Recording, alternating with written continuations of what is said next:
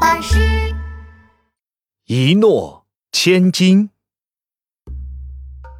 项羽手下有一个将军，名字叫季布。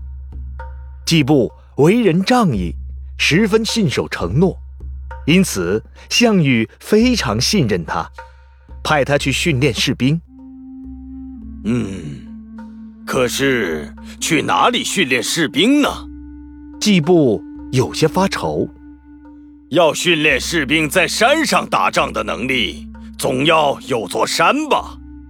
这时，季布身边的谋士给他出了一个主意：“将军，我听说前边有一座大山，是周家的，要不咱们借他的地方来训练？”季布听了很高兴。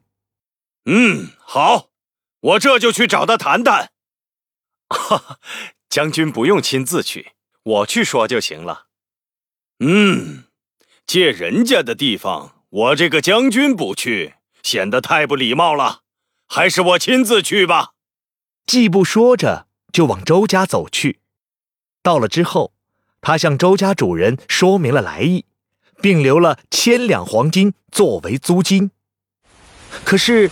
到了练兵那天，天空突然下起暴雨。季布看了看外面的天气，对谋士说：“下这么大的雨，看来今天是没办法训练士兵了。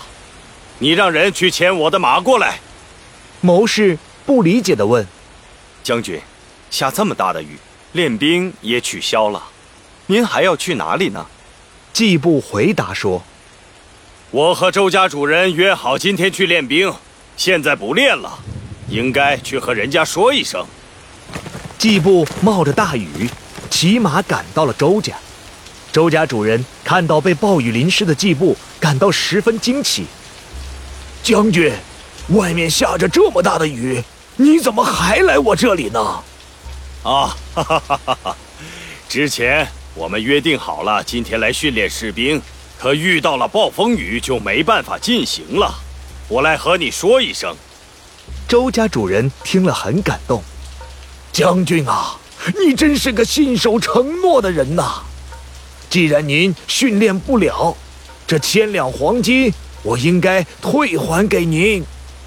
说完，就要把千两黄金退还给季布。季布坚持不收回，周家主人就更加的佩服季布的为人了。这之后。他们也成了很好的朋友。过了几年，项羽被刘邦打败，季布也因此被刘邦追捕。周家主人听说后，派人将季布接到家中，还请人替季布去向刘邦求情。果然，没过几个月，刘邦就不再抓捕季布，还封季布做了大官。季布有一个老乡，叫曹丘。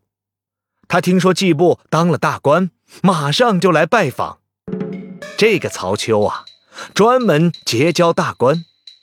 曹丘笑眯眯地对季布说着：“我听说将军也是楚地人，哎，我们是老乡，大家都在外工作，这不就过来拜访一下，以后也好相互关照一下。”季布心想。这个人脸皮比城墙还厚啊！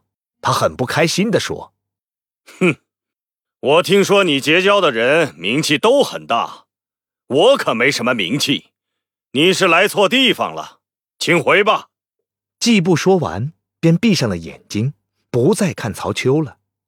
曹丘看着季布闭上了眼，也知道了他的态度，但还是继续说。将军怎么能说自己没名气呢？老家现在流传着一句话，就是说的将军您呢。季布一听，慢慢的把眼睛睁开，他很想知道家乡的人是怎么说自己的。哦，他们怎么说我的？曹丘恭敬的对季布说。现在啊，楚地到处都流传着“得黄金千两，不如得季布一诺”这样的话，将军的名声可是传遍楚地呀。季布听了，心里很欣慰。他一生最为骄傲的事情，就是信守承诺。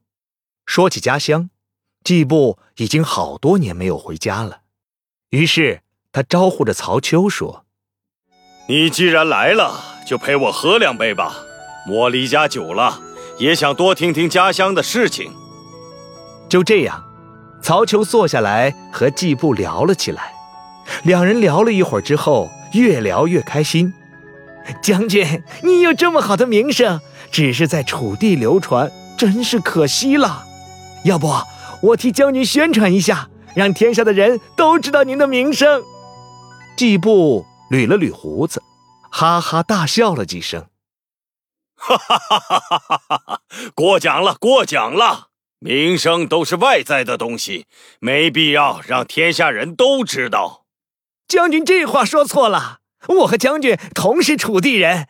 哎，将军的名气越大，我就越感到骄傲。我想，其他楚地人也是这么想的。喝完酒，曹丘准备回家了。临走时，季布对曹丘说：“哈哈哈哈哈哈！谢谢你给我带来家乡的消息。以后，你的朋友就是我的朋友。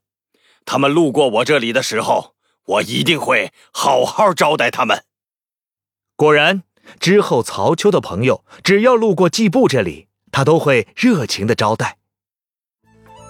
一诺千金这个故事，记载在《史记·季布栾布列传》。